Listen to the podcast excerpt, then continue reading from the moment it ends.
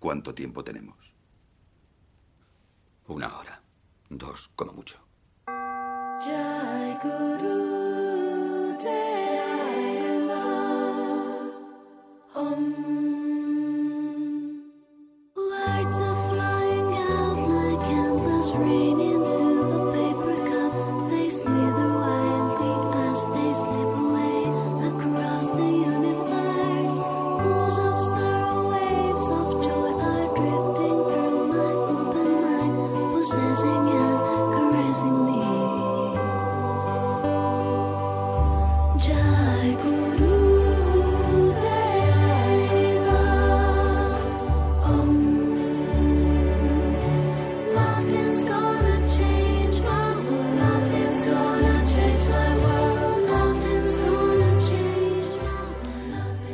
Buenas a todas y todos, ¿cómo estáis? Bienvenidos, como siempre, una vez más, una cita semanal con las estrellas. Soy Emilio García y aquí a mi lado, como siempre, mi compañero de viajes, don Pablo Santos. ¿Qué estás? ¿Cómo estás, Pablo? ¿Qué tal? Hola Emilio, muy buenas tardes. Pues, pues estoy bien, estoy bien. Estás bien, Disfrutando bien. de esta preciosa música. Ya nos explicarás el porqué de Bueno, este ya- cambio. Y ya veremos. Bueno, un, un poco alérgico como tú. Y bueno, también un, un poquito, un poquito triste. Bueno, ya averiguaremos por qué estás triste, Pablo, pero como siempre, los controles, pues una semanita más, nuestra experta piloto Ana Tamayo. ¡Guapa, Fan- guapa! Ahí está. Y como no, a un extremo de la mesa, pues una semana más, nuestro querido Felipe Asologuito. ¿Qué tal, Felipe? ¿Cómo Bueno, bueno, bueno, hola, hola, hola. Pues muy bien, muy bien, estoy pletórico, mira, me pleto. O sea, estoy, estoy completamente pletórico porque, porque las elecciones en Sevilla las ha vuelto a ganar el partido de mi querido alcalde de Sevilla, que O sea volverá que- a ser alcalde. Entonces yo tendré mi concejal. ¿Y entonces es posible que abandone el programa?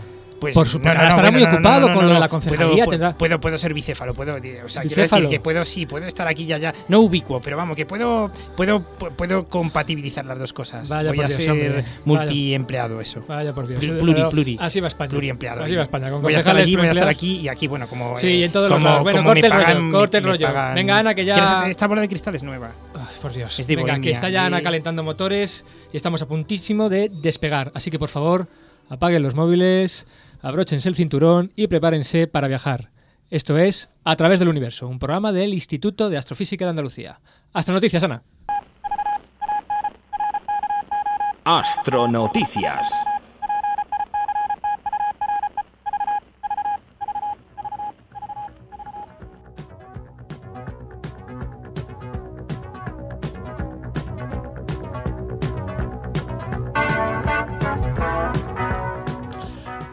Meteoro más brillante que la luna llena atraviesa el cielo de la península ibérica. Pues efectivamente, un meteoro extremadamente brillante surcó el 10 de mayo, sobre las 20 horas, hora local, el cielo de la península ibérica. Aún no hay buenas estimaciones de la magnitud, pero posiblemente fue más brillante que la luna llena, pudiéndose contemplar sin problema en el cielo diurno, incluso en las cercanías del Sol. El bólido, que es así como se llaman los meteoros que son muy brillantes, fue visto desde diversos puntos de la península ibérica, como por ejemplo desde Ciudad Real, desde Albacete, desde Cuenca, desde Sevilla, desde Málaga, Toledo, Guadalajara, Murcia, Madrid, Ah, está España, está España. prácticamente toda España. Y desde donde no se vio es porque estaba nublado. Bueno, y además, además lo interesante es que pudo haber impactado contra la superficie de nuestro planeta. Para poder, por lo tanto, recuperar este posible meteorito, así como para calcular de manera más exacta su posible trayectoria en el cielo, pues hacen falta, necesitamos todos los documentos gráficos del fenómeno que se puedan recopilar. Desde A través del universo queremos hacer un llamamiento con el fin de recoger todo el material gráfico, bien sean fotos, vídeos, hechas con el teléfono móvil, con cámara, ¿Vale también etcétera, recor- etcétera. recortes de periódico? No, sé, ¿no? Mm, No, eso no. Eso no vale, ¿no? Vale. Eso, eso no, eso Que no. tengo la noticia en un periódico por si valía. No, no, no, no, no, no vale, no vale, no vale. Tiene que ser material gráfico, nos referimos a fotografías, vídeo y bueno, todo el material este que recopiléis y nos podáis enviar nos resultará interesantísimo. ¿Por qué, Emilio? Pues porque investigadores del Instituto de Astrofísica de Andalucía, junto con otros investigadores de otros centros, pues están trabajando en el cálculo de la trayectoria de entrada del susodicho meteoro. Así que si captaste el momento espectacular de la entrada del cuerpo en la atmósfera terrestre, el 10 de mayo de 2007, repito, el 10 de mayo de 2007, sobre las 20 horas, eh, hora local, pues escríbenos a Universo arroba IA www.radioastronomía.es. Así que quizás entre todos pues podamos ayudar a recuperar el meteorito, es decir, lo que quedó de ese, de ese meteoro, o al menos calcular su trayectoria de entrada. Yo, yo, yo, yo, no me entero nunca de, de- de qué, qué- qué es esto, qué, qué- qué- qué diferencia hay entre un bólido, un, un bolígrafo, un meteorito, un meteoro, un meteoroplasto, un parte meteorológico, eh, mm, eh, eh, Sí, en fin, eh, yo, yo creo que con esto, con esto tenéis pan, pan con, concepto de esos. Pues la verdad que sí. Ahora, un concepto. Bueno, pues creo, Emilio, creo recordar que la última vez me tocó a mí. Así que ahora el reto, majete, ahora el reto es para ti, queridísimo Emilio. ¿Serías capaz, serías capaz en 15 segunditos de decirnos a nosotros aquí en el estudio y a nuestros escuchantes la diferencia que hay entre meteoroide, meteoro y meteorito? Repito, ¿qué diferencia hay entre meteoroide, meteoro y meteorito? Anita, Espera, espera, espera, te voy a decir la verdad. Dime, dime. Es que no me lo he preparado esto. ¿que no te lo has preparado? Tendrás Bueno, venga, Tendrá voy, voy- po- a vergüenza. Voy a Venga, voy a llamar venga, a tu Ana, madre. Una, dos y tres. Meteoroide es un cuerpo extraterrestre que está en el espacio. Si dicho cuerpo llega a entrar en la atmósfera de la Tierra, la trayectoria luminosa que se forma por fricción con la propia atmósfera se llama meteoro, estrella fugaz. Si es lo suficientemente grande y llega a chocar con la superficie, será un meteorito. Joder, entonces es que... Y no te lo habías preparado, ¿eh? Y, no te lo habías- y además es que las normas dicen que no se puede leer más rápido, Emilio. Eres un tramposillo. Yo lo estoy leyendo, esto es todo de cabeza. Ah, Esto ah, es todo de cabeza. Ah, ah, ya te veía yo como muy, muy rojo. No era la alergia, ¿no? Era que es estabas es pensando. es que me salen los pensamientos así. ¿Cuál una olla a presión? Bueno, seguimos con las astronoticias. Fin de la tercera temporada de A través del universo.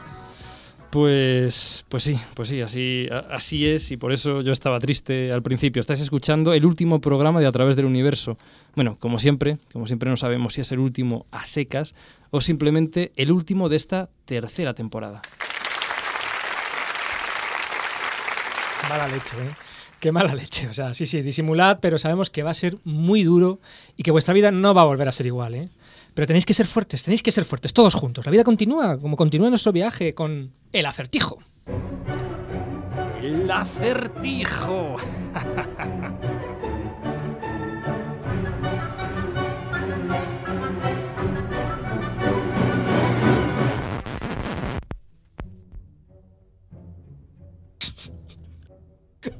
No, no, pon, pon el piloto, Ana, da igual. Es que siempre, que siempre que escucho esta sintonía me, me doy cuenta de lo pobres que somos, ¿eh? De los pobres que somos. Sí, porque nunca tenemos dinero para tenerla entera. De verdad. ¿eh? bueno, antes que nada, daros las gracias por todas las respuestas que nos habéis enviado. De verdad, como siempre, fantástica la, a la acogida que habéis hecho al concurso y la respuesta que habéis hecho a este, ¿no? Bueno, recordemos antes que nada cuáles eran las preguntas, porque ese acertijo era doble. Si no- Efectivamente, era un doble acertijo y la primera de las preguntas de nuestro acertijo, que responderemos hoy en antena, es si las microondas están asociadas a un cuerpo tan frío, a un cuerpo muy frío, estamos hablando de las microondas del fondo cósmico de microondas, de la radiación de fondo cósmico, ¿cómo es posible que podamos cocinar en un horno de microondas? Bueno, quizás antes que nada debemos preguntarnos cómo funciona un horno de microondas a la hora de cocinar alimentos. O quizá la pregunta más correcta es cómo funciona un horno de microondas a la hora de aumentar la temperatura de un alimento. Lo mejor para responder esta pregunta es que antes nos hagamos todavía otra más fundamental. ¿Qué es temperatura?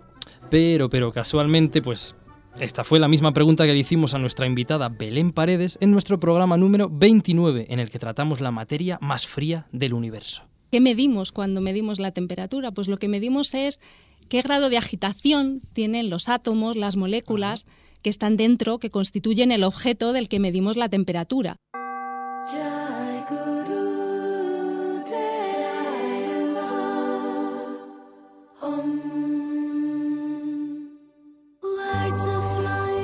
Me encanta, me encanta eso de om, Om. Bien. Así pues, así pues, al aumentar la temperatura de un cuerpo, en este caso de un alimento, el aumentar su temperatura, va a consistir simplemente en aumentar la agitación o el movimiento de sus moléculas. Y esto se puede lograr de varias maneras, de varias formas.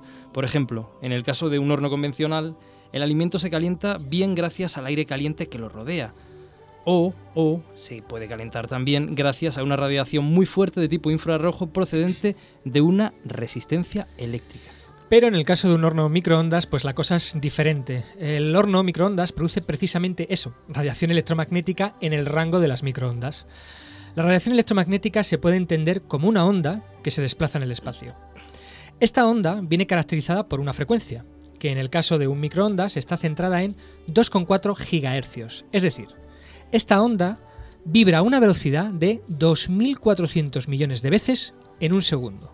Ahí es nada, ¿eh? Ahí. 2.400 millones de veces en un segundo. Tú, tú, tú, tú, tú.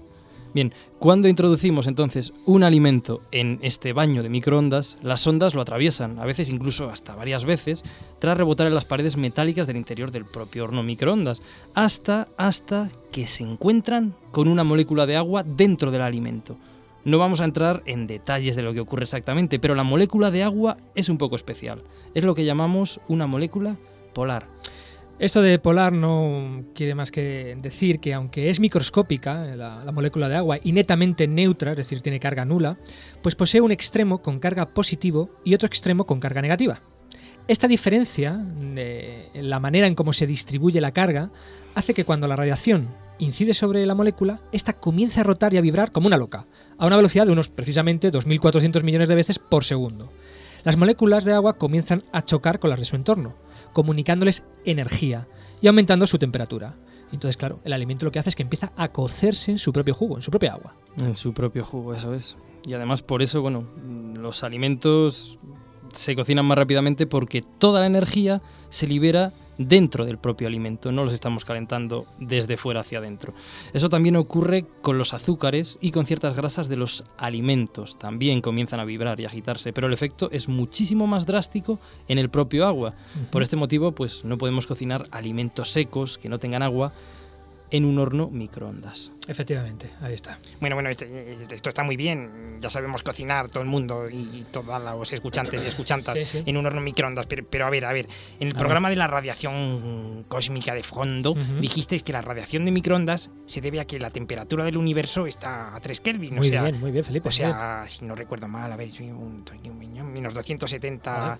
Grados centígrados. Se nota que está usted en la política. Sí, bueno, eh, puedo prometer. Eh, pero el horno microondas, el horno microondas no, no está tan frío, no está tan frío. ¿Cómo es posible que funcione fuera del congelador? Pues es una buena pregunta, pero usted recordará una pregunta en la que comentamos que la naturaleza tiene varias formas de generar radiación. Y aunque es cierto que un cuerpo a menos 270 grados genera este tipo de radiación, no significa que haya otras maneras de producir microondas. Por ejemplo, acelerando cargas eléctricas en un campo magnético. Como bien nos dijo, como bien recordará Felipe, Anchón, en aquel fantástico viaje al centro de nuestra galaxia. Cuando nosotros tenemos cargas eléctricas que están que están mo- moviéndose aceleradamente en presencia de campos magnéticos, emiten una radiación muy característica Ajá. que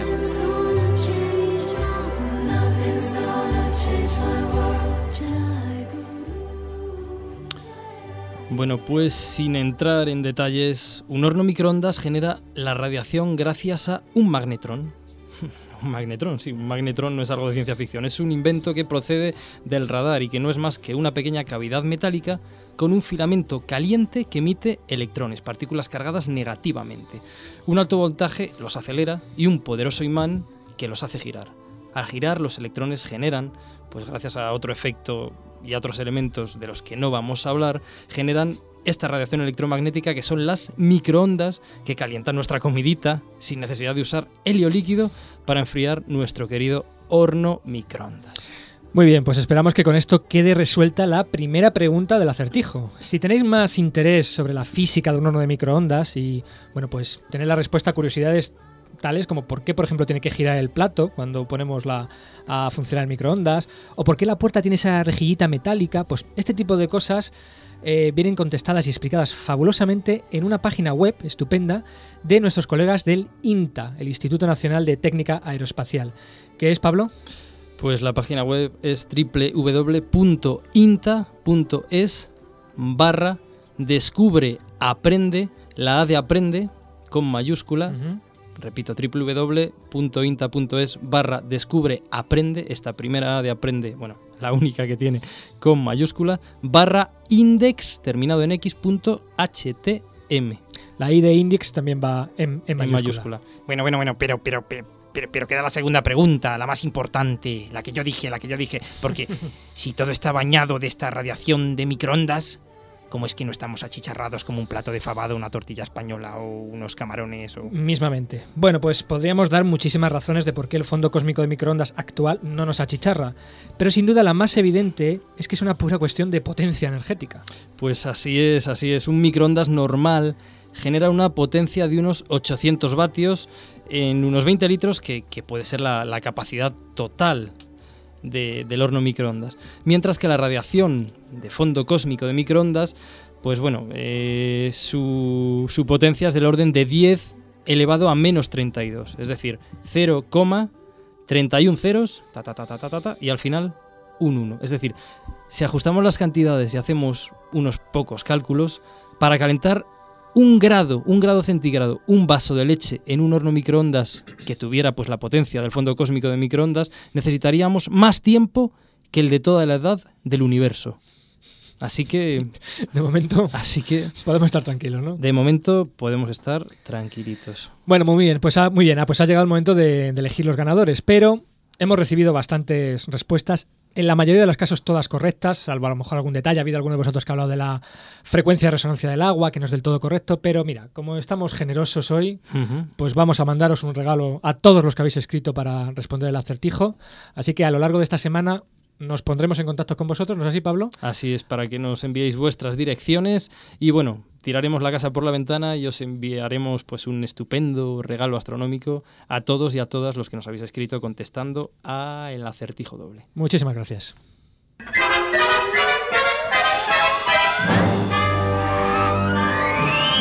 Aloz palita, especial para buscar cometlas. ¿Tienes aloz? Sí, ¿Pero es palita? sí. Vale. Porque parrita. No hay más que uno. Y también en cápsulas.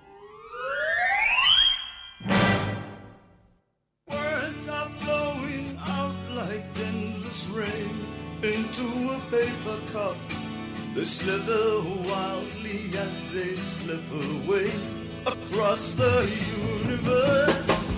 Pools of sorrow, waves of joy are drifting through my open mind, possessing and caressing me.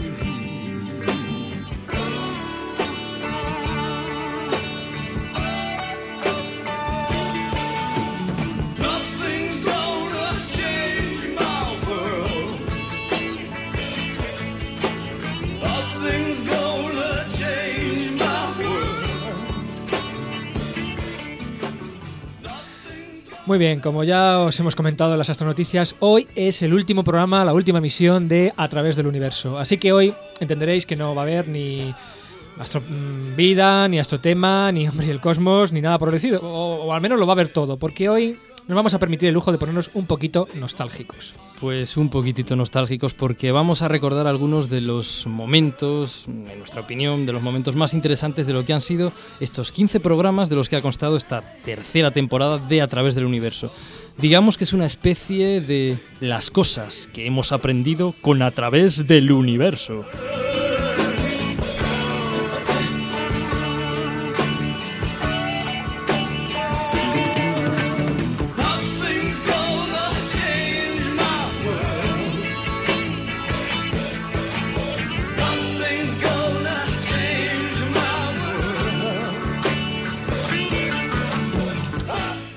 Tenían, tenían que ver a Emilio eh, bailando con esa melena larga que tiene al viento, eh, esta, esta versión rockera de, de Across the Universe. In- increíble, increíble, dándole al micro, dándole a las paredes del estudio. Es, es Bueno, basta ya de detalles, Pablo. Deja algo de, escabroso. déjame algo de dignidad. Venga. Bueno, pues efectivamente esta tercera temporada de A través del universo comenzó pues en febrero Ujú, Del 2007. de 2007 y comenzó pues haciéndose eco de sin duda la que ha sido la noticia en el ámbito astronómico pues más sonada, que no importante, quizás más sonada fuera precisamente del ámbito Más astronómico. mediática quizás. sí. Exactamente, esa es la palabra, más mediática en muchísimo tiempo.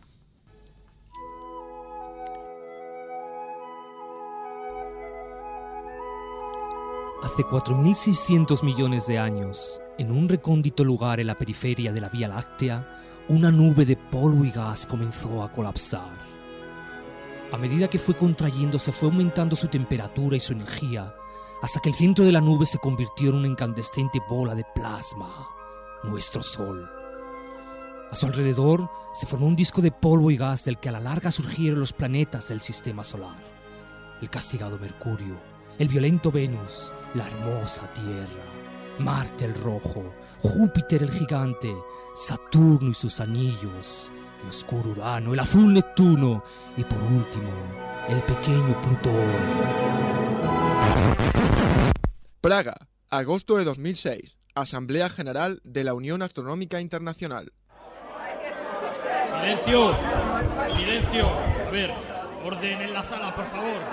A ver, los que estén a favor de que Plutón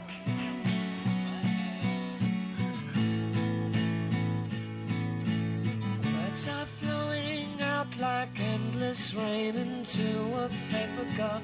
They slither while they pass, they slip away across the universe. Pulse of sorrow, waves of joy. Y en aquel programa ya estaba con nosotros en el estudio, pues alguien que todos vosotros conocéis. Sí, sí, sí, todo el mundo me conoce ya. Uno de los pilares básicos sobre los que se asienta todo este programa. Vaya, por fin tanto tiempo y por fin me lo reconoces, querido Emilio. En definitiva, nuestro sabio particular. Ese soy yo. Amado, idolatrado. Felipe, astrologuito. No, nuestro amado idolatrado Astromático. Program complete. Direction unclear. Please repeat request. Program complete. Interface complete. Program complete. Auto destruct sequence armed. Program complete. Warning. Program complete.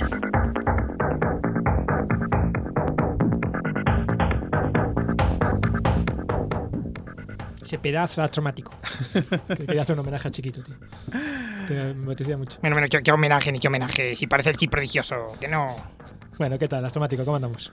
Pues aquí haciendo acopio de entereza para afrontar este último programa, pero aquí vamos a estar al pie del cañón. Muy bien, muy bien. Bueno, es el espíritu en fin, que yo quiero. En fin, eh, tristes estamos todos, astromático, y bueno, contigo hemos aprendido como siempre un montón de cosas. eh, software, páginas web súper interesantes, o cuestiones más técnicas como la asistencia gravitacional. O lo que es lo mismo, como las sondas espaciales, las naves espaciales aprovechan el tirón gravitatorio que produce su paso cercano por los planetas para así poder ahorrar combustible, para frenarse o para acelerarse de alguna manera o cambiar sus trayectorias. Lo que convierte el lanzamiento de una sonda en una auténtica partida de billar. Todo, eso está muy bien, todo eso está muy bien, muy interesante. bla, bla, bla. Pero sin duda, el momento más importante del astromático en toda esta tercera temporada, y sin duda, uno de los momentos históricos, no ya de a través del universo, eh, sino de la historia de la radio, fue su fundamental participación junto a Blanquita en el lanzamiento de nuestra sonda. Por cierto, hecha con 8.000 pesetas. 8.000 pesetas. ¿Blanquita o la sonda? La, sonda, La sonda. La sonda, que era nuestra fantástica y maravillosa Parrita Geruno. Perejil, perejil. Huetor, Huetor. Muy bien, hemos establecido contacto. Adelante, astromático. Bienvenidos al incomparable islote de Perejil, territorio español elegido por ser el más alejado de cualquier núcleo de población, desde donde vamos a realizar el lanzamiento de la misión Parrita Geruno y nos acompaña hoy Blanquita, que nos va a prestar su colaboración para las diferentes tareas de comprobación en el lanzamiento. Hola Blanquita. Sí, yo también estoy muy emocionado. 3, 2, 1, ignición. Al cielo con ella. Venga, vamos. Nominad, vamos, nominad, venga. venga, venga, venga, venga, venga, la parrita. Venga, que nos jugamos el sueldo en esto. Venga, dale, dale, dale, dale. Uh, Lanzamiento con éxito de la misión Parrita Geruno. Tenemos que comprobar los valores de los parámetros de vuelo.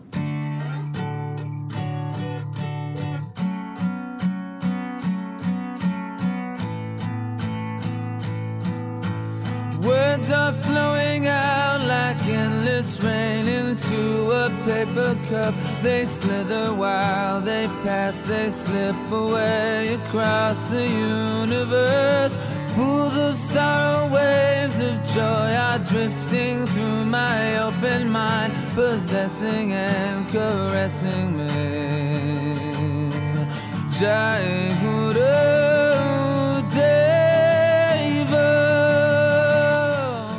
Pues queridísimo astromático nuestro, ¿qué cosas, qué cosas destacarías tú de todo lo que hemos aprendido en, en esta temporada de A través del universo? Bueno, pues los dos programas de misiones espaciales fueron muy ilustrativos porque no hay nada como meterse de lleno en algo, hacerlo de verdad para aprender cómo misión. funciona. Pero una de las cosas que más me llamó la atención es lo peligroso que puede llegar a ser el medio en el que se mueve una misión espacial. Y cuán peligroso puede llegar a ser es que tu nave espacial puede llegar a sufrir literalmente una bofetada de basura espacial. Y, en fin, hay cosas tan curiosas como el que estuvo un guante de, de, un, astrono- de, un, de un astronauta norteamericano, de Edward White, de una Gemini 4 o Gemini 5, no recuerdo, que perdió un guante en uno de los paseos espaciales y estuvo durante más de un mes el guante a 28.000 kilómetros por hora. Se convirtió realmente en la prenda de vestir más peligrosa de la historia. Re- realmente ahí lo, lo- lo- lo relevante no es, no es el tamaño, sino la, la enorme La enorme velocidad. energía que puede comunicar. Images of broken light which dance before me like a million eyes. Sí, la verdad que aquel programa aprendimos un montonazo de cosas, como por ejemplo pues que las misiones espaciales tiene que haber redundancia, es decir, que todo se tiene que hacer dos veces por si falla, porque aquí Ujú. allí no puedes mandar a nadie. Lo que costaba un lanzamiento, ¿te acuerdas lo que costaba el lanzamiento astromático? Eran unos 150 millones de euros solo el lanzamiento. Solo el Y lanzamiento. en cambio el cacharrito podía salir tan solo por 2 millones de euros. En fin, Nosotros tan solo. por 8.000 pesetas lo tuvimos todo. Todo. Antonio López nos explicó fantásticamente cómo funciona el sistema de, de construir una sonda, una sonda espacial, ¿no? Cómo se prueba lo mal que lo pasan los ingenieros, a Ingenieros. la hora Claro. a la hora de las pruebas. Y esos mismos ingenieros lo que generan es una tecnología, un desarrollo tecnológico que se utiliza eh, también después en otras partes de la sociedad. Pero lo importante es que en- también dentro de las mismas misiones espaciales se produce traspaso eh, de información o lo que podríamos llamar un reciclaje instrumental. de esta misión, que desgraciadamente falló, eh, falló porque un lanzador, el lanzador ruso Proton, uno de los mejores y más fiables que hay en la historia, pues tuvo un fallo, un Fallo. fallo que en la cuarta fase no funcionó y pues la misión cayó. Entonces, consecuencia de eso, eh, la Agencia Espacial Europea decidió recopilar muchos de los instrumentos liderados fundamentalmente por europeos y hacer la misión Mar Express, de ahí su nombre, Marte rápido, Marte Express.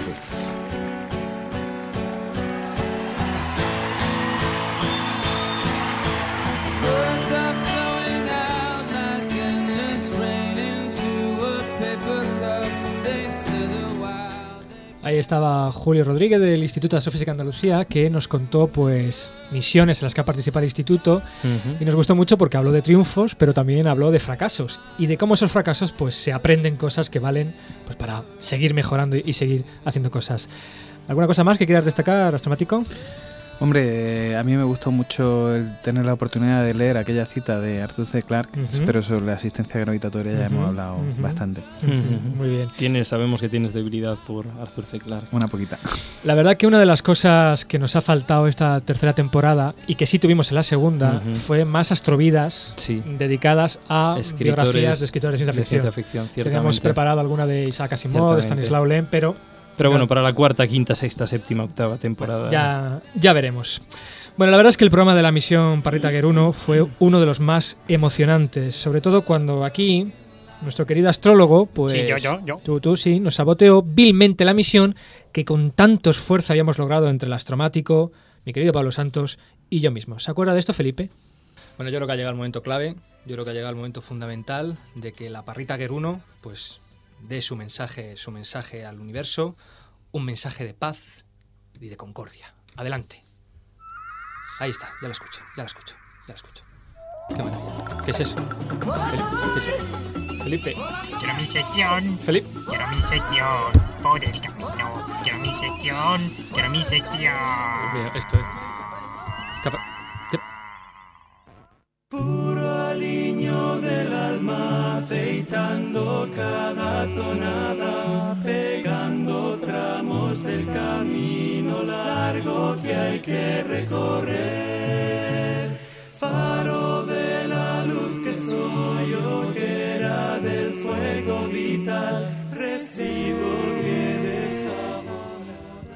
Qué, faro de luz. Bueno, bueno, sí, esta, esta, esta parte del programa se nota que he elegido yo la canción, ¿eh? Sí, bonita, sí, eh, bonita. es Es, la una- versión, una la versión española de A través del universo que traducen como eh, tus cenizas van al mar o algo así. Sí, una, una cosa maravillosa, pero... pero me encanta, me encanta. Bueno, que, que, que, que no te quejes de lo de la Parry Tiger, que, que, que lo que yo grabé es la cosa más maravillosa que hay ahora mismo en el espacio. Sí, vamos, que está por Después ahí. de los grandes éxitos de, de, de Parrita Jones.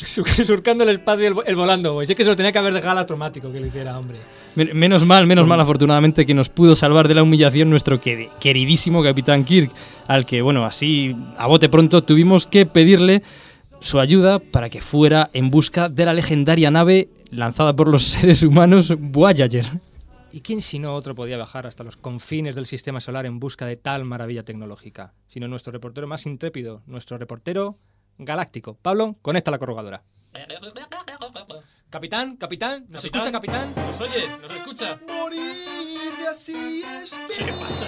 Capitán.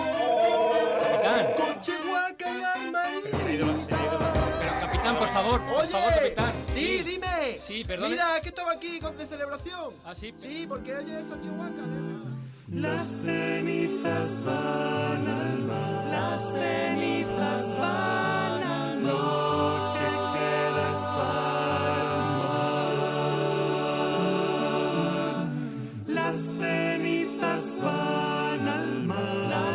Las cenizas van al mar. Las cenizas van al mar. ¿Ya? ¿Se relaja ya? Venga. Menos mal, menos mal que tuvimos al capitán Kirk en aquella ocasión, pero desgraciadamente nuestro capitán pues no ha podido estar hoy con nosotros aquí en el estudio. Como sabéis, él y el Chiwi, pues están siempre tremendamente liados, tremendamente ocupados y ahora mismo están viajando del uno al otro confín del universo. Bueno, en realidad se han ido los dos a la recogida de la fresa saturnina, porque es la época. Saturnina. Sí, y nos han mandado un mensaje de, de, bueno, de, de- de disculpa. En fin, de verdad que aquí estamos con el capitán de, todo corazón. La, la- la cosa es que necesitan unas pelillas para afrontar el veranito que viene y comprarse el karaoke 4, pero bueno, en fin. Pero bueno, en cualquier caso, como digo, nos mandan muchísimos recuerdos a todos. Bueno, esas pelillas seguro que las necesitan para el karaoke 4 y para los tintos de verano, que, que- que les tengo yo calados. La verdad es que, bueno, en honor a la verdad, en esta temporada hemos hecho sufrir muchísimo al pobre capitán y al pobre Chiwi. Bueno, y él a nosotros, mm, todo hay que decirlo, porque sin duda uno de los momentos más dramáticos de esta temporada y de toda la historia de A través del universo y de toda la historia de la radio, hombre. que- Que sí, toda la historia de la Que humanidad, hago de la historia del, del universo. Exactamente. Está. Fue aquel viaje del capitán al interior de uno de los objetos más misteriosos y brutales del universo. Un agujero negro. Eh, José, José Luis, ¿qué es un agujero negro y por qué es negro?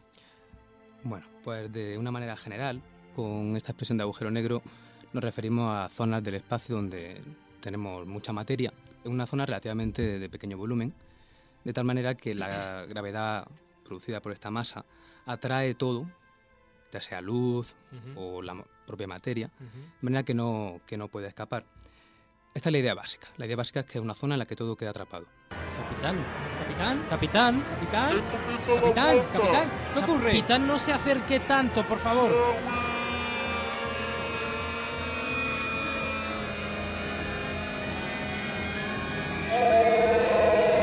Capitán, Dios mío, capitán, hemos mío, perdido, hemos Emilio, perdido, Emilio, capitán. Dios, por favor. Dios mío, ¿qué vamos a Capitán, hacer sin él? ¿Qué algo, vamos a hacer sin capitán. él? A mí me debía dinero. Dios mío, capitán, por favor, responda. Qué bien, qué bien. Si, si se ha muerto, yo, yo ya voy a tener sección.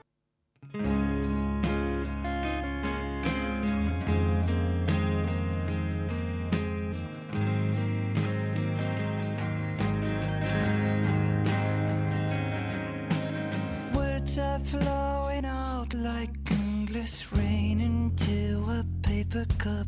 They slip away, they pass, they slip away across the universe. Desde luego, impresionante este viaje al agujero negro. momento. Parrita X8. Eh, eh, Vamos, a mí, a mí me sigue, me sigue poniendo los pelos. Como escarpias, Pablo, cada como vez que lo escarpias. escucho. Increíble. Increíble. Por cierto, este viaje dio lugar a nuestro primer concurso, nuestro primer acertijo. Si recordáis, os preguntábamos por qué nosotros oíamos la voz del capitán más grave según se acercaba a Parrita X8. Y en cambio, según nos contó él posteriormente, pues él nos escuchaba curiosamente cada vez más agudo, como, como los lunis.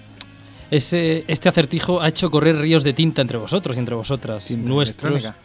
De tinta electrónica, sí. efectivamente. Gracias, Astromático, Siempre por tu, ahí, siempre está ahí. pun- por tu valiente puntualización. Para no- Pedantillo, un poco, a veces. Ríos de tinta, estábamos diciendo, por nuestros y nuestras escuchantes. Si recordáis, había dos posibles respuestas, aunque ambas respuestas eran complementarias.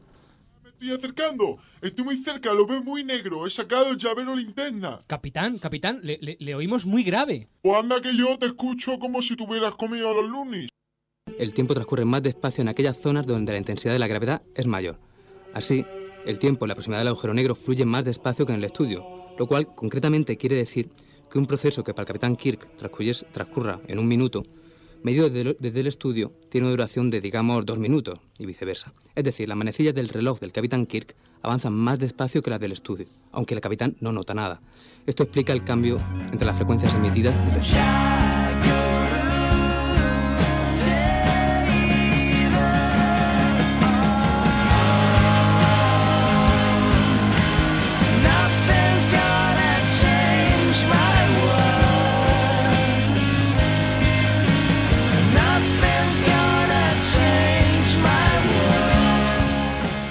Bueno, pues escuchábamos efectivamente a José Luis Jaramillo resolver el acertijo. José Luis Jaramillo que nos desveló los conceptos básicos de qué es un agujero negro. Pero además, además con Anchón Alberdi y con José Luis Gómez del Instituto de Astrofísica de Andalucía, conocimos de primerísima mano la presencia de un agujero negro en el centro de nuestra propia galaxia. Y además de agujeros negros supermasivos en el centro de unas galaxias peculiares llamadas AGNs. Que la luz tarda en atravesar ese, ese objeto como mucho 17 minutos. O sea que sabemos que el tamaño de ese objeto ya no es menor que 17 minutos luz. Acordaros que una... O sea que ya sabemos... O sea, 17 que minutos luz y una masa de 3 millones. 3 de millones de soles. soles. Y, y ahora lo que tenemos es un agujero negro que denominamos supermasivo. ¿Y qué es supermasivo? Pues es un agujero negro que puede tener una masa del orden de entre un millón y mil millones de veces la masa de nuestro Sol. O sea, estamos hablando de objetos eh, pues, de una masa absolutamente descomunal que residen en el centro de estas galaxias.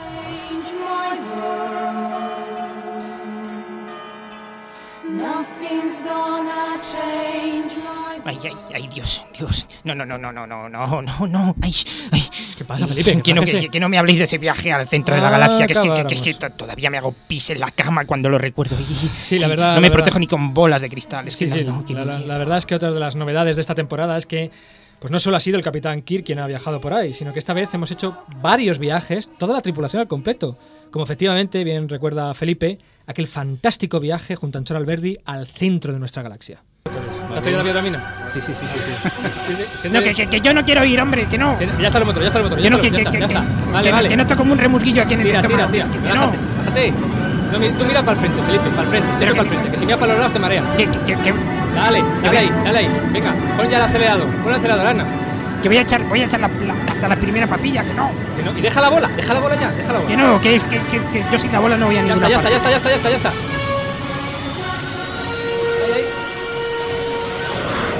Vale, vale, vale, ya está, ya está. Frena, frena ya, frena ya, frena ya. Qué mareo.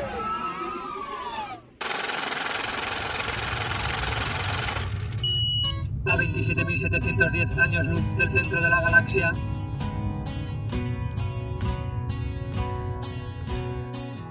Words are flowing out like endless rain into a paper cup.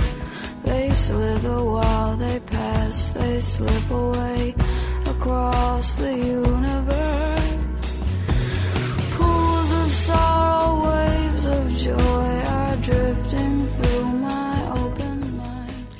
Pero Felipe, ¿no? no, yo no sé por qué se preocupaba tanto. Si no había ningún problema en los viajes que hemos hecho. Bueno, me pusisteis a mí de la ventana y sin cinturón encima. No había que Ay, temer nada, no había que temer nada, sobre todo teniendo pues a la mejor piloto que una tripulación pues pueda, pueda tener, a nuestra maravillosísima Ana Tamayo. Hola Ana, ¿qué tal? Hola, ¿qué tal estáis? Bueno, Ana, pues, pues esta temporada más de un viaje hemos hecho en A través del universo, ¿no? Esta vez se la ha currado, ¿eh? Se la ha Sí, currado. sí, sí, sí, bueno, eh, la hemos hecho trabajar de lo lindo. No sé, bueno, ¿le hemos pagado las horas extra? Ah, pues, Yo ¿qué creo tal? que no, eh, yo creo que no. Entonces, ¿qué, qué tal fue todo entonces? Ana? Bien, bien. Y sí, sí que hemos hecho muchísimos viajes y no solo viajes en el espacio como el que hicimos al centro de la Vía Láctea, sino lo que es más difícil. Hemos tenido viajes en el tiempo. Por ejemplo, hace muy poquito, la semana pasada, sin ir más lejos, viajábamos al pasado, a algunos de los momentos más estelares de la historia de la Tierra. Desde su formación hace unos 4.600 millones de años, el origen de la vida y el origen de los primeros homínidos que hará eso de 6 o 7 millones de años. Pero no solo esto, nos atrevimos a ir mucho más atrás y nada más y nada menos que hace 13.700 millones de años, al instante inicial del espacio y del tiempo, el momento del nacimiento del universo, que según la teoría más aceptada comenzó con un Big Bang, una gran explosión que bueno, parece no ser al final tan explosiva como nos contaba Enrique Pérez del Instituto de Astrofísica de Andalucía.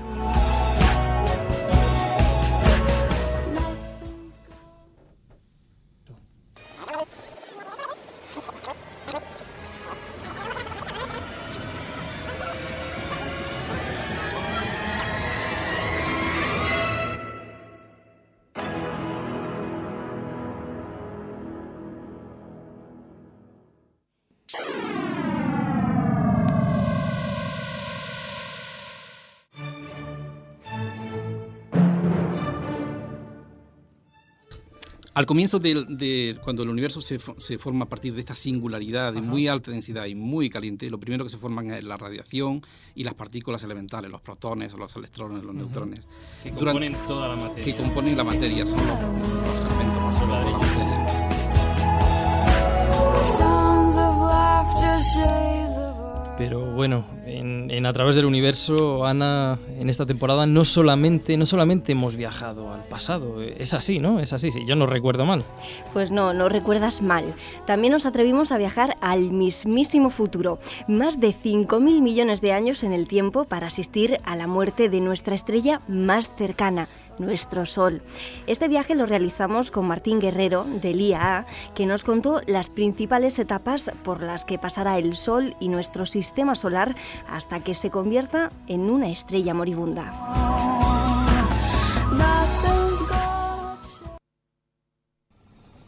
Venga, ahí dale. Bueno, Bueno, el, el reloj de Martín se empieza a mover. Sí, va muy rápido, mira el reloj cómo muy, muy rápido. Coño, se está haciendo de Mira, noche. Mira, De día. Sí, sí, sí. Mira. Amanece. Madre mía. Uy, qué nevada. invierno, verano, invierno, invierno, verano. El Atleti va a volver a ganar la liga, mira. Eso no. Increíble. Bueno, venga. Mil, dos mil, tres mil, cuatro mil. El Granada en primera. Esto- esto- el número de la lotería se nos ha olvidado. mira. Ya- ¡Ah! 8.000 millones de años más.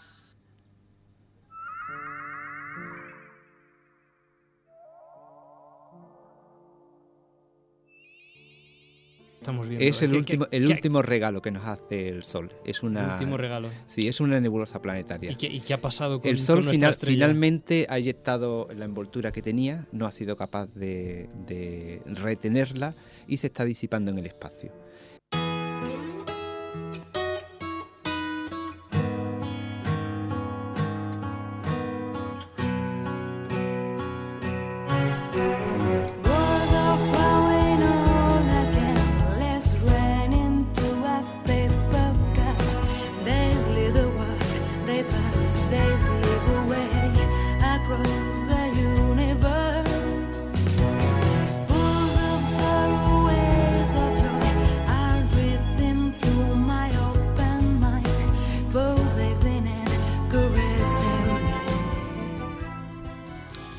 Bueno, pues, pues muchísimas gracias, muchísimas gracias, Ana. Por cierto, Emilio, esta chica tiene una voz preciosa. Yo creo que debería de hacer algo de radio, ¿no? Porque Sí, debería, la verdad que la chica está. Una voz o ser por- modelo de pasarela, o Sí, bueno, cual- periodista, o lo que quiera, vamos. cual- cualquier cosa, Cualquier cosa. cosa. Cualquier cosa, no, está claro. Bueno, la verdad es que gracias otra vez, Ana. En aquel viaje, en aquel viaje aprendimos un montonazo de cosas, algunas de las cuales, pues, ya habían salido en programas anteriores, como por ejemplo que nuestro Sol, al igual que todas las estrellas de masa similar, terminará sus días como una estrella muy especial, una estrella cuya fuente de energía se ha terminado y que se enfría muy muy lentamente, una enana blanca.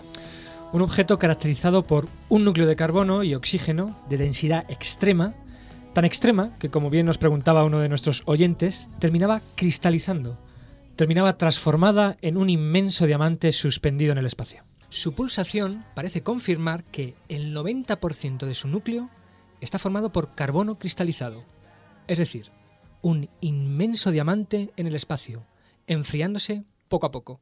Así que no es de extrañar que este inmenso diamante, esta inmensa estrella, sea más conocida por sus descubridores.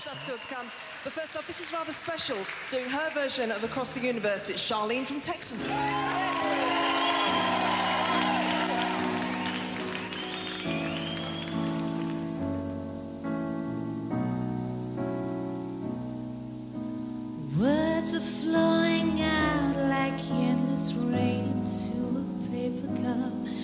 They slither while they pass, they slip away across the universe. Pools of sorrow, waves of joy are drifting. Bueno, tantas y tantas sintonías de, a través del universo diferentes. Eso, eso, eso nos da idea también de que De lo famoso que es el programa. No, no, de que hay muchísimas maneras, Emilio, de viajar a través del universo. Que El garcilaso de la astrofísica, es que, es que es- no podía faltar, no podía faltar. Bueno, eh, por, por cierto, por cierto, otra de las novedades de esta tercera temporada ha sido, como, acabamos de escuchar con la respuesta a las enanas blancas y los diamantes en los que se convierte su núcleo, ha sido la posibilidad de que vosotros, escuchantes, eh, nos enviaréis vuestras dudas y vuestras preguntas. Es lo que hemos llamado astropreguntas. Y aunque reconocemos que nos hemos visto desbordados y no hemos podido responder ni a la mitad de las preguntas que nos habéis enviado, deciros que, bueno, esa parte del programa vamos a intentar que continúe viva de alguna manera y que seguiremos respondiendo preguntas en la página web. Que por cierto, Emilio, la página web es Universo.iaa.es. Bien, y ahora que hablamos de preguntas, no solo hemos intentado responder vuestras preguntas, sino que también en alguna ocasión las hemos hecho. Pues efectivamente, porque en esta temporada de A través del universo, pues hemos salido a la calle. Hemos salido a la calle a palpar el pulso astronómico de la urbe, de mano de uno de los fichajes que ha resultado a la larga más espectacular de nuestra querido, nuestro querido programa. Se trata de nuestro reportero urbanita.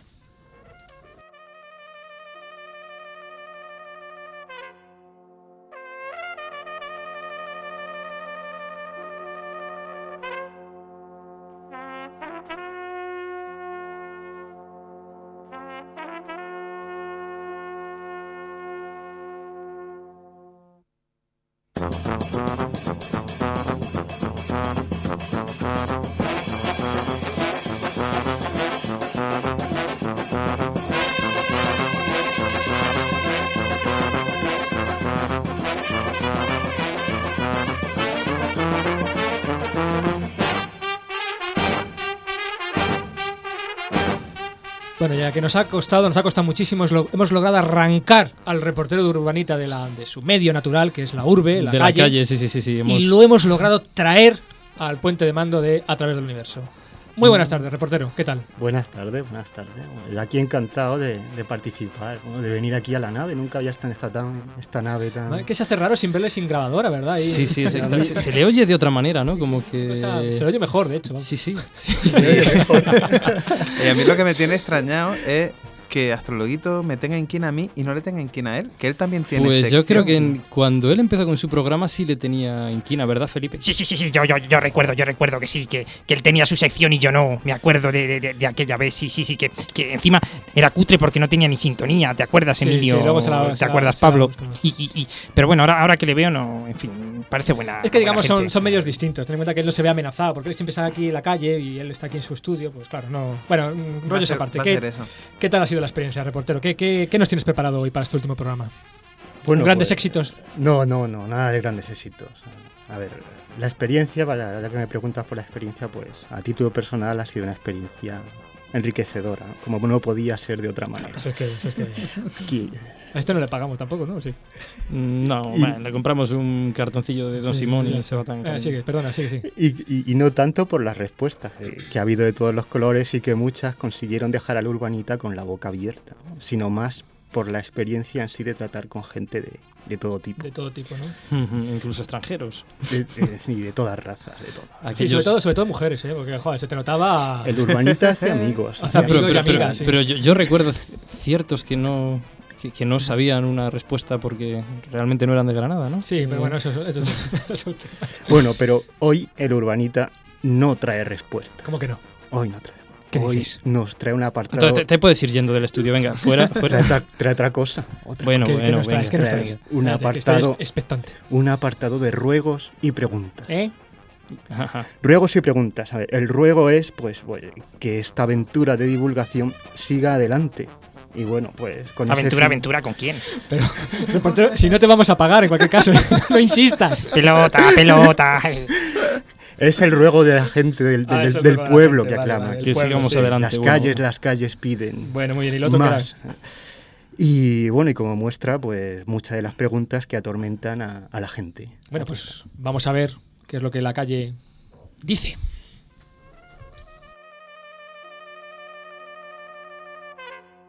Bueno chicos, no me lo puedo creer, pero esto se acaba. Se han hablado de muchos temas durante todos estos programas, se ha hablado de todo ya. Todo todo no. ¿Qué nos ha faltado? Quede, pues lo dejaremos para, para la siguiente temporada, porque habrá una siguiente temporada. Te hago en la lista. Se hacen unas preguntas para un programa de radio de divulgación de astronomía. Tiene las ciencias, que es donde se supone que están las mentes más inquietas y más preclaras, para que me respondan a una preguntita que tengo que es ¿qué es lo que siempre quisiste saber y nunca te atreviste a preguntar? Siempre nos hemos atrevido a preguntar, pero nunca hemos querido saber. Al revés. Al revés. Pero yo me, me ha dejado en blanco. pero bien. Ha ido muy deprisa, ¿no? Eso era el título de una película de Woody Allen, ¿no? ¿Realmente se apaga la luz del frigorífico cuando lo cierras?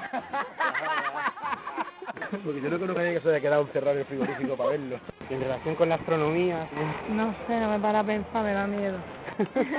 te da miedo preguntarte cosas. Preguntarme cosas de esas. hasta dónde llega el universo, qué hay más allá, porque es que siempre que lo piensas, como la mente humana será tan, re- tan limitada, pues supongo que no sabemos qué hay más allá. Pues tiene que haber algo, o igual hay un fin, pero después del fin tiene que haber otra Ya, cosa. Las dimensiones, ¿no? claro, del universo. es una ¿Cuál es la que- verdadera dimensión del Efectivamente. universo? Es una cosa que me rayo mucho, me pongo a pensarlo y es imposible. Yo cuando era más pequeño me imaginaba un muro, pero después, claro, después detrás del muro tiene que haber algo, cosa que seguirá. Y, Pero supongo que no estaremos capacitados para saberlo. Igual si lo sabes, ¿no? Y te lo pueden explicar, ¿no? Igual. ¿Cuál es el sentido de movimiento de los asteroides? Por ejemplo, porque yo no sé si los asteroides van en el sentido de la Tierra a la Luna o de la Luna a la Tierra. Es un tema que siempre me lo he preguntado. O sea, desde cuando se produjo el Big Bang y hay una expansión del universo, toda la materia va desde un punto central hacia el exterior, un campo de fuerza pero en sentido contrario, o va desde el exterior hacia el centro, atraído como si fuera un agujero negro, no lo sé. Pues bueno, es una cosa que me interesaría saber. Me interesaría cómo- saber cómo- también científicamente si hay posibilidades de vida en otras galaxias. También me interesa saber si estamos en peligro o no. Si algún día puede venir un meteorito de suficiente dimensión y, bueno, chocar contra la Tierra y acabar con nuestra civilización, con nuestra vida, con la vida. Y si verdaderamente estamos en peligro de eso, ¿no? Si explicarais en un programa a grosso modo lo del tiempo y el no tiempo, tampoco estaría mal, pero así de andar por casa. El No, tiempo no y el no tiempo. El tiempo y el no tiempo en el espacio es muy importante, tío. El punto cero de- del origen del universo. El punto cero, a mí me gustaría Empezar saber. desde el principio, vamos. Desde el hay que empezar por algo, hay que empezar desde el principio. Y además, no, no empezar sé por si- el final. No sé además si antes de ese, de ese punto cero había algo. Y si hay algo antes, pues eso Hombre, también. Hay que empezar también. desde el principio. Antes, antes, antes. a Saber que había El cero patatero. el cero, ese patatero.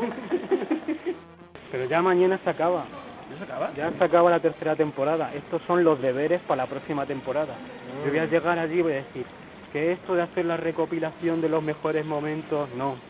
Aquí la gente lo que pide es ¿De dónde viene la masa de las partículas? El origen de la masa.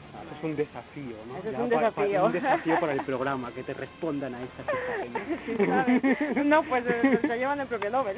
Si eso lo sabes, se llevan el premio Nobel. o sea ¿Cuál es el origen de la masa? ¿Cuál es el origen de la masa de las partículas? ¿Qué es lo de la pasta de dientes? Lo de las líneas de la pasta del diente que salen cuando te lo echan en el cepillo. Ah, ¿Cómo se hace lo de la pasta de dientes? Porque tiene en la boca de la pasta y un compuesto químico que reacciona con la pasta y entonces sale de, un- de otro color. Y por eso cuando va pasando por ahí se va formando el color. Oye, pues me ha gustado el entrevistador, ¿eh? Una entrevista seria, ajustada en su, su, su sitio. La verdad que sí, ¿eh? La verdad que porque hay otra gente que te aborda por la calle, la verdad, sin educación, sin forma, sin conocimiento y nada. Esta entrevista me ha gustado mucho. Me ha gustado mucho. O sea, va- vamos a ver, que, yo- que yo haya apuntado aquí el no tiempo, que si los asteroides van de la Tierra a la Luna o, de la, Luna, a la Tierra, Apunta, que si la luz del frigorífico Ah. se apaga cuando... Que si la pasta... Y las que me he dejado, ¿eh? ¿tú, tú, tú estás seguro que ha sido a ciencias? La pasta a, de a preguntar. dientes. Eh, eh, ahí ponía ciencias. ¿Pero a ciencias de qué? Pasta de dientes. ¿Tú estás Cien- seguro? Ciencias del mar, ciencias de la salud, ciencias de... Yo no pasaba por allí, eso seguro. La Seguro. pasta de dientes. Yo, lo de la pasta de Bueno, dientes... una cosa que quería dejar claro es que estos reportajes delibe- deliberadamente montados y editados en un tono de humor y distendido, pues que no pretenden herir ni reírse de nadie, ¿no? Sea, el urbanita los hace con mucho cariño y desde aquí quiero dar las gracias de todo corazón a todos los que han participado en ellos, hayan salido o no en antena. Muy bueno, des- desde luego, gracias y abrazos y saludos de, de todo, de todo el equipo del, del programa y muy bien dicho, Urbanita, cago en la mar. Y, y bueno, dicho esto, dicho esto, de esta temporada, ¿con qué te quedarías de- del reportero Urbanita? ¿Cuáles son para ti, al final si los vas a poner, los momentillos o momentos o momentazos estelares del reportero Urbanita? A mí lo que me han dicho que diga, eh, bueno. Bueno, pues como yo, buen sabueso de la realidad, ¿no? el, el urbanita se queda con dos programas, donde ha quedado demostrado que la realidad es muy diferente de lo que podemos pensar. Me refiero a los programas dedicados a la materia oscura y al fondo cósmico de microondas. En ellos descubríamos que la materia ordinaria, de la que está compuesta nuestra naturaleza y nosotros mismos, pues no es más que una minúscula parte del universo. Y que a su vez todo este está bañado en una tenue radiación, vestigio de las primeras edades del universo.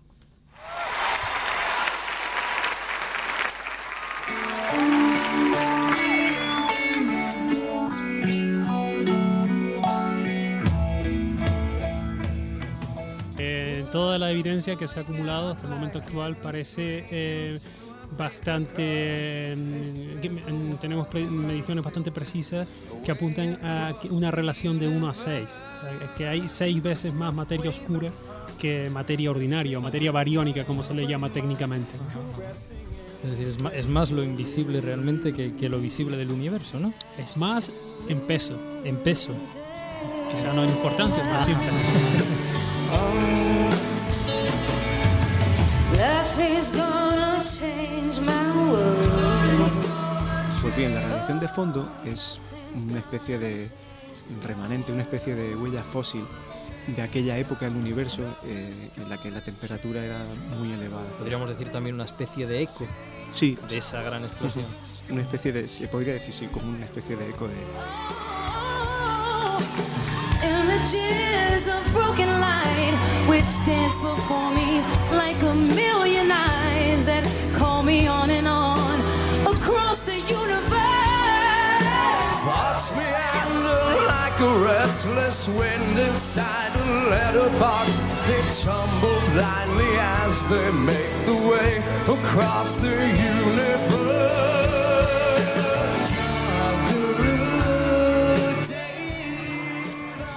Muchísimas gracias, reportero. Pero no solo de astrofísica ha vivido la tercera temporada de, A través del universo. En esta tercera temporada nos propusimos ir poco a poco abriendo este espacio de radio, este espacio de podcast, pues a otras ciencias, pues a la biología, a la genética, a la climatología. Pero entre todos, todas esas secciones del hombre y el cosmos de esta temporada, pues particularmente el equipo a través del universo se queda con una, que además la mencionamos en el primer programa, el programa con el que abrimos, que fue ese maravilloso encuentro de amor entre dos especies absolutamente diferentes.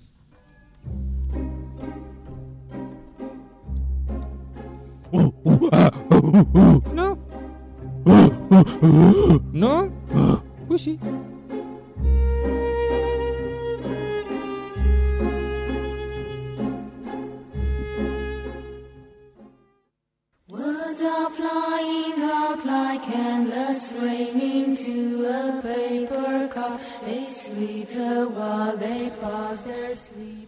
Pero además, además de nuestro querido hombre y el cosmos, ha habido muchas más secciones como nuestro Locos por los Astros, donde reservamos un huequito para aquellos fanáticos de la astrofísica que dedican parte de su tiempo, muchas veces gran parte de su tiempo a ella, sin ser investigadores profesionales. El concepto, etcétera, etcétera. Muchísimas cosas nuevas, aunque lo más nuevo ha sido el cambio gradual de actitud de nuestro querido astrólogo, Sí, que ha comenzado Sí, a señor. preguntar y cosas muy interesantes. Y ahí va una muestra. Sí, señor. Tú responde Yo, yo, puedas. yo- yo tenía una, una- una duda un poco esotérica, que como las estrellas estas, ¿cómo, cómo se pesan? ¿Qué, qué balanza se usa? ¿Se usa una, una balanza romana de estas como antiguamente? ¿O cómo, cómo se pesa una estrella?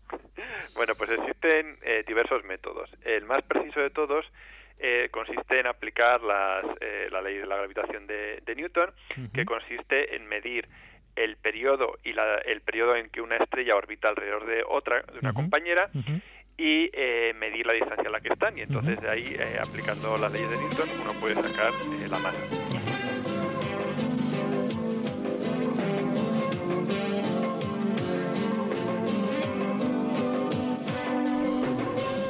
Bueno, bueno, bueno, si es que, si es que yo, en el fondo, sí, algo, algo de neuronas tengo, sí, un poquito, sí, se me han desarrollado así No, durante pero es el que programa. se ha, y- se ha ido viendo la evolución. Usted cada vez es Sí, menos, sí, sí, menos sí. astrólogo y casi me atrevería a decir un poquito más astrofísico. Bueno, bueno, eh, todavía no me convencéis, ¿eh? Yo no estoy todavía del todo... A mí mi bola está de cristal, a mí no, no, no me la quitáis de aquí de mi lado, ni, ni cuando viajamos, ni al futuro, ni al Bueno, pasado, ni, ni na- Tiempo ni nada. al tiempo.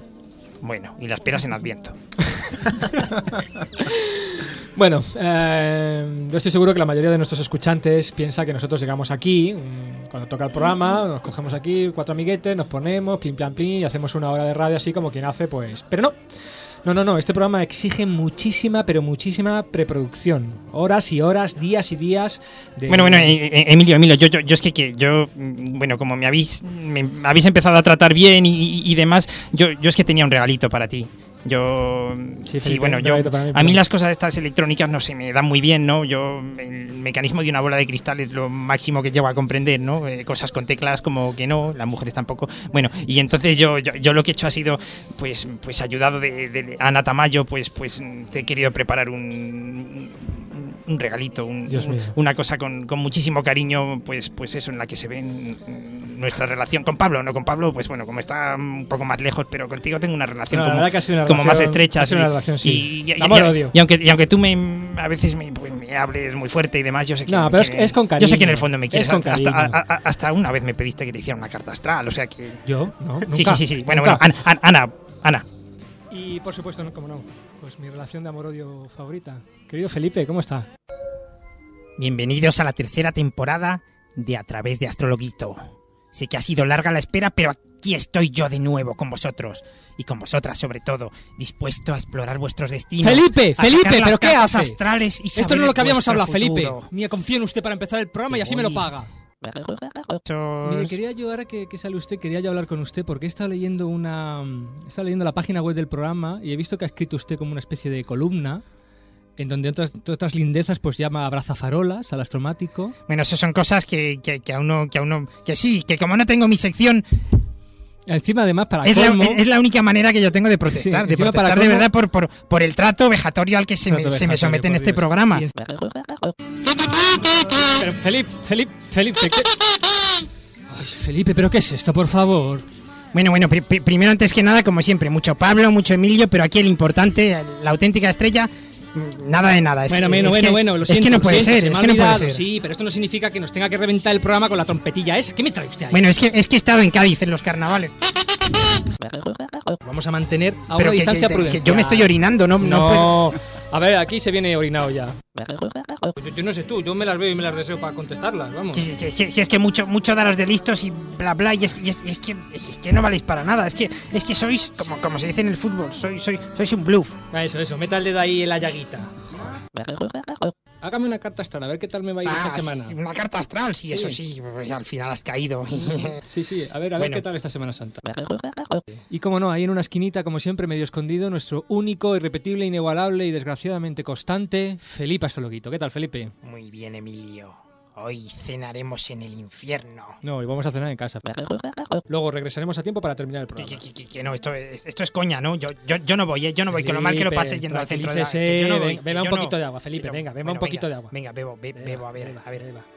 Así, así, un poquito más, un poquito más, Felipe. Ay, ay, te- te- te- tengo sed, eh, Un, un poquito, así, Felipe, muy bien, muy bien, hasta el fondo, hasta el fondo. muy- Ay, ¿Qué tal, buena? Me, me- me siento Sí, raro, yo, ¿qué yo, yo- no sé lo que me pasa, ¿eh? Yo no... me- se, se mueve, se, se mueve, se mueve la nave, se mueve el... ay, ay, oye, Bueno, ya está, nada. quiero. Nada, nada, nada. Así nos dejará tranquilitos un rato. Ale, Ale, toma, toma una pastillita. Toma, toma, bebe, bebe agua. Venga, venga. Uy, oye, oye, pues es verdad, ¿eh? Mucho mejor, ¿eh? ¿Dónde? Uy, ¿qué pasa? Se, mu- se mueve... Venganza, venganza. Toma esto por lo que me hiciste el otro día, Ale. Nací en el Mediterráneo. Me gusta esta canción, ¿eh? Sí, gusta, ¿no? Hoy me voy a poner ya el bañador, la Has estado- toallita. has estado muy Nací callado. en el Mediterráneo. Has estado- has estado- turu, ¿Me va a dejar tu, usted tu, hablar tu. algo? No, tu, turu, tu, tu, tu, tu, turu, tu, tu, tu. Yo no, no sabía yo que... Emilio, es para ti. Ah, pa- para mí, sí. ¿Sí? Mamá, Mamá, mamá, te he dicho mil veces que no me llames a la radio, por favor. Que sí, que sí, que voy a ir a verte. No, por la radio no te preocupes. Emilio, Emilio, es, es- es- es tu madre. Ana tiene horas Es de tu madre, vuelo. es que, es que bueno, yo di- di- di- Cállate. di- diré que, Calla, que- calla, que- calla, que ya le he terminado, que ya le he terminado la carta astral. ¿Pero qué? Que no me meta tanto con Felipe. ¿Pero cómo que no me meta tanto con... ¿Pero qué es eso de una carta astral? Que, que se ponga Felipe. Pero mamá... Pásame, pásame a tu madre. Hola, hola señora, ¿cómo está? Pues sí, que, que ya tengo hecha, esto hecha la es carta increíble. astral. Y bueno, a pesar del hijo del hijo que tiene, usted va a tener muchísima suerte. Pero, Ana, corta, corta, no se- corta, corta, no- Ana, no- corta. No, se preocupe que yo le... Quiero mi sección. Vale, sí. Bueno, bueno, te, te- te ha gustado, ¿eh? te ha Me ha gustado. gustado. O sea, yo diciendo que usted cada día más astrofísico. Si en el fondo somos nosotros cada vez más astrólogos. Si es verdad que le he pedido yo una carta astral. me Sí, es cierto, es cierto, pero bueno, es que lo, lo he sacado de contexto. he deme- deme un abrazo, Felipe, deme un abrazo, Felipe, aquí en antena, venga, venga, venga. Muy bien. Y ahora devuélvame la cartera, por favor. no. Bueno, en fin, efectivamente, este programa, como veis, pues se hace a base de muchísimas horas, muchísimas horas de preproducción, de, de duro trabajo, de sudor en el estudio y en la nave. En fin, un Sí, a trabajo. veces aquí huele raro. Sí, sí, la verdad que sí. Sí, bueno, y de- y después del abrazo se me ha quedado aquí algo pegajoso tuyo, Emilio, no sé qué es. Muy bien. Ahí como sois, ¿eh? Un trabajo muy duro, muy duro. Words are flying out like endless rain into a paper cup. Joder. Bueno, más que lo he hecho en tres, en tres actos. Lo llevo a hacer en 15, man. Me duele hasta la espalda. Que no, tío, que no me sale, en serio. gracias, gracias. Español puro. No, está bien, venga, ya está. está bien. No.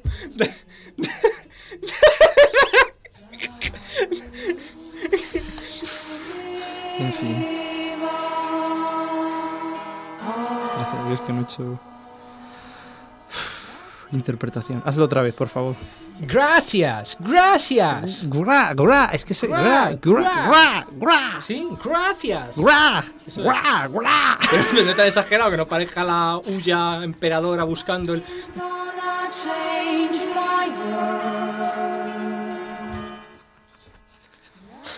¿Está grabando? Gracias.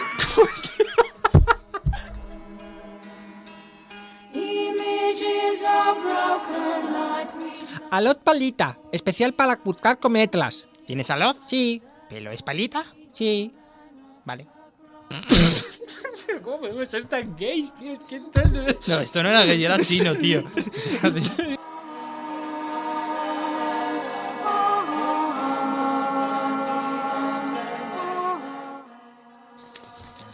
papel, tanto papel. Perejil, perejil, corriendo. gran- Esto podemos decir. Pero es que no entiendo tu letra, tío. Harta de intentar domar tu pelo en gravedad cera. Cero. Cera. Te intentar retomar tu pelo en gravedad cerda. Entonces.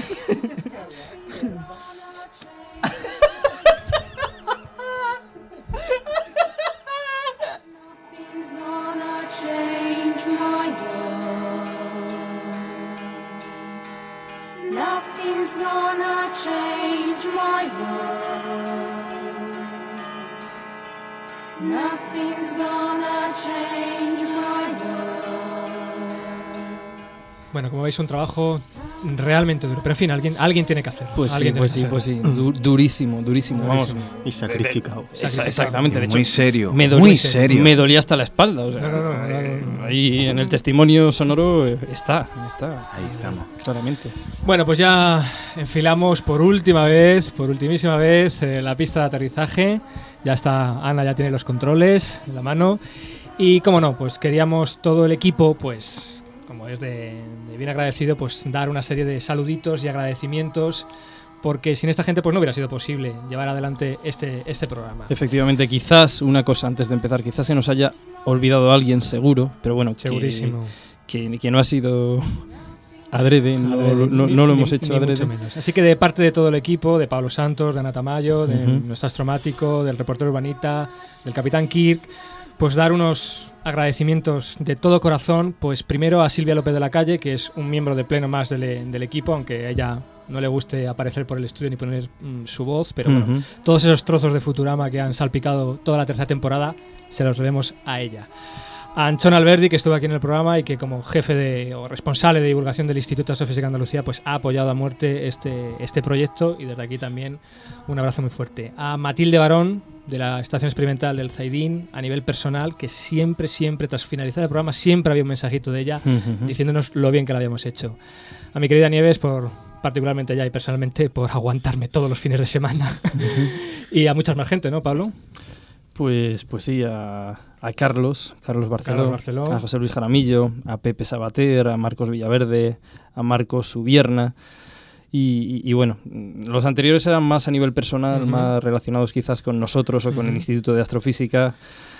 Y bueno, desde luego también saludar a muchísimos escuchantes que, que nos han escrito. Bueno, perdón un segundo, que no se nos olvide. Y por supuesto a Radio Contadero por supuestísimo, por por permitirnos supuestísimo. hacer la grabación y la emisión. en a Radio estudios. Contadero y, eso sí se nos ha olvidado, a todas las emisoras Todas las que emisoras, actualmente sí. nos están emitiendo Ujú. a lo largo de todo el territorio nacional y e internacional. E internacional, es decir, sí, allende los mares incluso, pues a todos ellos un abrazo muy fuerte, muy fuerte, muy fuerte. Y a los escuchantes que más nos han escrito, esta lista no está completa, desde luego. O sea, que nadie se nos sienta ofendido o ofendida. A Iván Martínez Sánchez, a José San Pedro Van Delmer, a Juan Luis González Carballo, a Ángel Berigüete, a Fran García Pineda, a Ángel Sánchez González, a Rafael Castro, A José Casanova, a Teófilo Asensio, a David Rodríguez, a Javier Falcó, a Jesús Ángel López Hijano, a David Pérez Serrada, a David Pérez Serrada, perdón.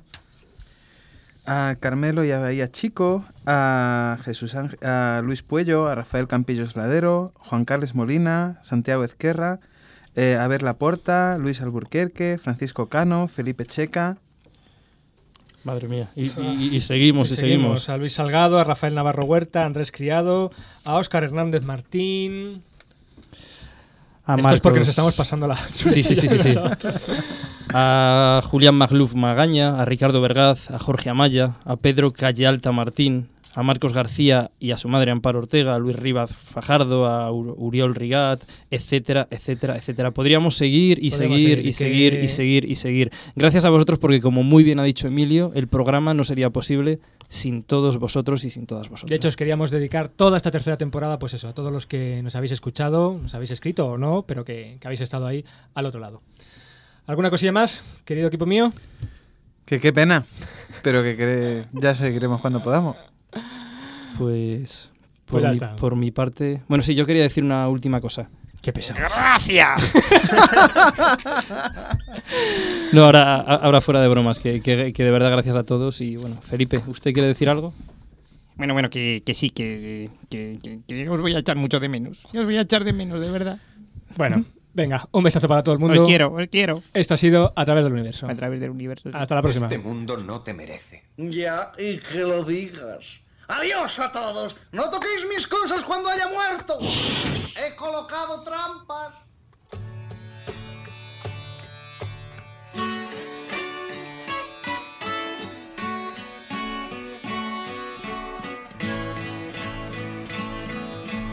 Words are flowing out like endless rain into a paper cup. They slither wildly as they slip away across the universe. Pools of sorrow, waves of joy are drifting through my opened mind, possessing and caressing me.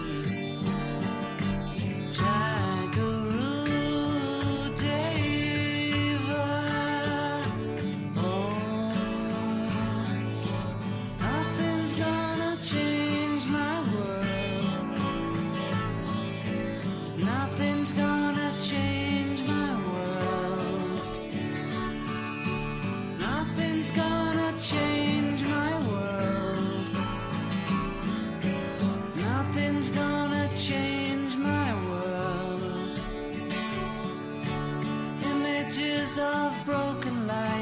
dance before me like a million eyes. They call me on and on across the universe. Thoughts meander like a restless wind inside a letterbox.